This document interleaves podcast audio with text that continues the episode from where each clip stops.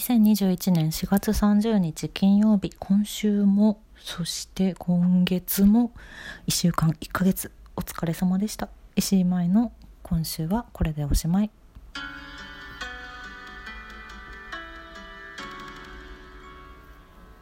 4月が終わってしまいますね。あっという間だね。毎月毎月。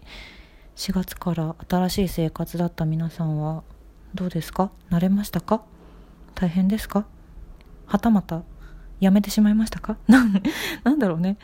いろんなことがあると思うしあとそもそも地域によっては緊急事態宣言が急に来てもう大変な人の方が多いと思うんですけど新生活じゃなくってもね。うん。でもどうだったかしら？自分が大学入った直後とかのこの時期は結構でも友達もたくさん同学年にできて先輩たちもいい人で楽しいな楽しいなって思ってたら5月のゴールデンウィーク宛てに結構衝撃的なことがあったりみたいな非常に刺激的な大学生活を送っていたな私は多分この時期。うん懐かしい。今の方が大変だよねでもねリモート授業だったりなかなかね友達にも会えなかったりそもそも友達を作ることが難しい状態になってしまっていたりいろいろあるかもしれないけれども。うん。でもまあ何よりもね健康に気をつけて。健康に気をつけて楽しいことを探していきましょう。うん。さてさて今週のラジオは4月の25日日曜日に小劇場リモートーク斎藤由貴ちゃんの回の2回目を配信しました。うん。ユキの好きなドラマ「北の国から」の話をいろいろ聞きましたね。田中邦衛さんね。びっくりしてしまいましたねあのニュースは。本当に。そうそうそう。それでねその質問をくださった方のさ質問がさ本当はもう一問ありましてうん。過去に亡くなった俳優さんで一番ショックだった方はっていうご質問が2番目の質問として一応あったんですけどちょっとね収録の時間にこれは収まらないなと思ってあのー、ちゃんとお答えがお答えをこう触れなかったんですよ。ユッキーに。ごめんなさい。なのでその収録が終わってからユッキーにこの質問の答えを聞いておりまして過去に亡くなった俳優さんで一番ショックだった方どなたですかっていう質問。キキキリンさんだそうです。ユッキーの答え。ああわかるね。わかるなあのうん。すごくわかる。そのああいう素敵な年の重ね方をしたいって思う、はい、俳優さんというか女優さんですよね。キキキリンさん。そのまああの質問ご質問の内容としてはその後に続けてあの共演したかったと思っているみたいな方はっていうご質問だったので、まあ、そんなことは本当におこがましいけれどもとユッキーは言っていたけれどもでもこれはもう誰もが思うのではないだろうかキキキリンさん。お会いしたかったな確かに。って思います、うん、だそうです。すいませんでした。ちょっとユッキーの日曜日内で収まりきれなくって。このことをねちょっとお伝えしたかったんです今日そして3回目の斉藤由貴ちゃんの配信はあさって5月2日の夜6時から配信します。こっちでもまたまだまだ質問にお答えしておりますのでぜひぜひお聞きください、うん、まだ聞いてない人は1回目2回目アーカイブで聞けますのでぜひよろしくお願いします。そして4月の28日水曜日はスクービードゥの話をしました。音楽の話。うん。やっとスクービードゥの話ができたよ。あのプラディオの話をしたのが3月末だよね。3月末でだからもうスクービードゥのことも話したかったの。もう早く話したかったの。1ヶ月経ってしまいましたけれども。そうですね。ライブに行きたいなまた。多分それこそ私その結構前だよな。プラディオと対バンしたの。うん。かなり前だね。45年前じゃないかな。それがそれを最後に生でライブ行けてなくってスクービードゥは。音源のはずっと聴いてるんですけど CD も買ったりしてるんですけど。うんまた行きたいな。なんかさそのフェイスブックでさあの過去の思い出を振り返ろうっていう通知来るんですよ。やってる人はねはいはいわかるよって思うと思うんだけど。そのね過去の思い出を振り返ろうでね去年の今頃にね私やっぱりねライブにまた楽しく行ける時期が来るといいなって書いてるんですよ。あれ変わってないなってちょっとなってしまった4月末ですよね。あれ？来年ならってちょっとまあ無理かなっていう気持ちとでも希望は持ちたいなっていう気持ちと半々だった。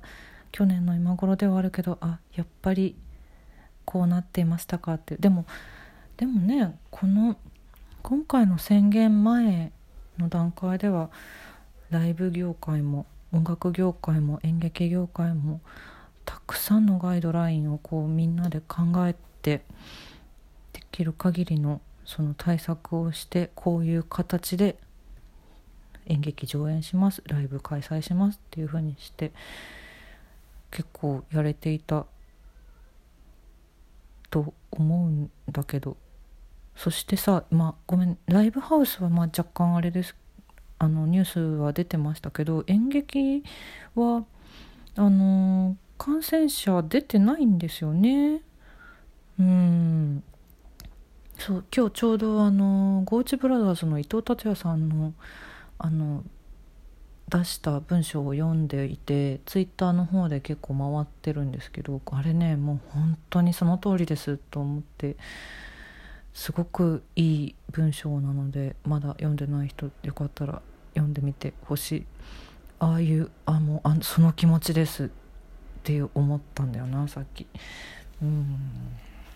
6月に私も舞台控えておりますのででこれ今ね上演できるようにみんなで準備をしておりますのでうん無事にできるように。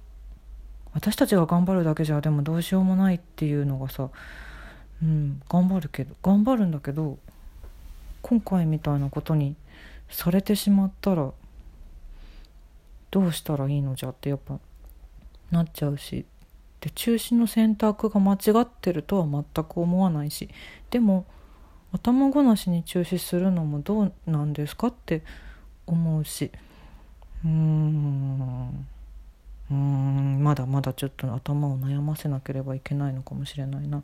でも6月の2から6に本番予定なんですけどこちら無事に上演できるようにうんと祈りながら稽古しておりますっていう言い方あんまり良くないですけど私たちは上演するつもりで今動いてます。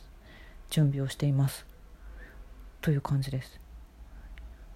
そうです。ねあったかいあったかい家族の話なんですよ。その私たちが上演する「二人航路」という作品は。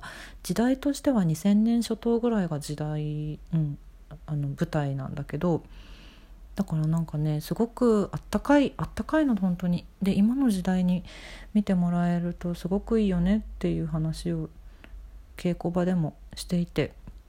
うん。今の時代に見て嫌な気持ちになるような作品では全くないのでもしそのいろんなことがいろんなタイミングだったりとかご都合が合うようでしたら是非劇場で見ていただけたら嬉しいです。あの配信とかやらないんで今回の作品大変申し訳ないんですけど遠方の方とかご家族的に無理とかそういう方はちょっと難しいのは分かってるんですけど是非よろしくお願いします。あでもねそうそうそう。ちょっと嬉しい報告をいくつか今週はいただきましてあのね5次元という劇団に昔昔出てるんですよ私。うんえっと、今今というか最近だとドラマの「バイプレイヤーズ」とかあとちょっと公開延期になっちゃったんですけど「クレナズメ」という映画があってそれの監督をしている松井大吾君の劇団なんですけどカタカナで5次元5次元の「神社の奥のもんちゃん」っていう作品に私昔出演してましてこの作品が5月の2日から5次元の公式 YouTube で「公開されることになりました。期間限定なんですけど無料でご覧いただけます。えー、2008年なので13年前の作品です。うわ懐かしい。でもねあのー、何年か前に5次元で上映会した時に見せてもらったの10年前だったかなあれ。3年前だから今から3年前ぐらいかなだったと思うんだけどその時に見てもう恐る恐る見てでもめちゃくちゃ面白かったんです。うん、あの出てる身でお恥ずかしいあれもあるんですけど。でもそんなこと気にならないぐらい面白かったんです。だから見てもらいたいなって思ってて。で YouTube 公開なんで無料でどなたでもご覧いただけるのでもしよかったら13年前の 13年前の私たちを見ていただけると嬉しいなと思っております。ぜひ5次元の公式 YouTube で見てください。よろしくお願いします。今他の作品もね5次元の過去作品 YouTube に上がってて見ていただくことできるのでそっちもぜひぜひ面白いので見てもらえたらいいなと思っている。そしてね4月の29日から公開のはずだった「クレナズメ」という映画もこの5次元の主催の松井君監督の作品なんだけどこれが公開延期になっちゃったんですけどこれも5次元の舞台が原作なんですよ。で私もこれ舞台の方を見てまあちょっと思い入れのあるエピソードがありまして号泣してしまいまして 本当に素晴らしい作品で映画もめちゃくちゃ楽しみにしてたので公開延期してしまったけれどもちゃんと公開できた日にはもう必ず映画館で見に行こうと思っている作品です。ぜひぜひ。気にしてもらえると嬉しいなと思っています。あとはね、まあ、過去作品こちらもなんですけど「エレファントムーン」っていう劇団に出演した時に「慣れの果て」という作品なんですけどこれの映画化が決定しておりましてでもう撮影終わってて今クラウドファンディングをしているんですって。で私「慣れの果て」は初演と再演舞台版違う役で2回とも出演させてもらってて今回の映画は全く関わってはいないんですけどすごく楽しみにしておりましてこんなだから過去の出演作品に救われている今週というか 最近でございます。本当に。出会いに感謝だな。いやいや緊急事態宣言さなかの地域もたくさんあるけど良い週末を連休をまたね。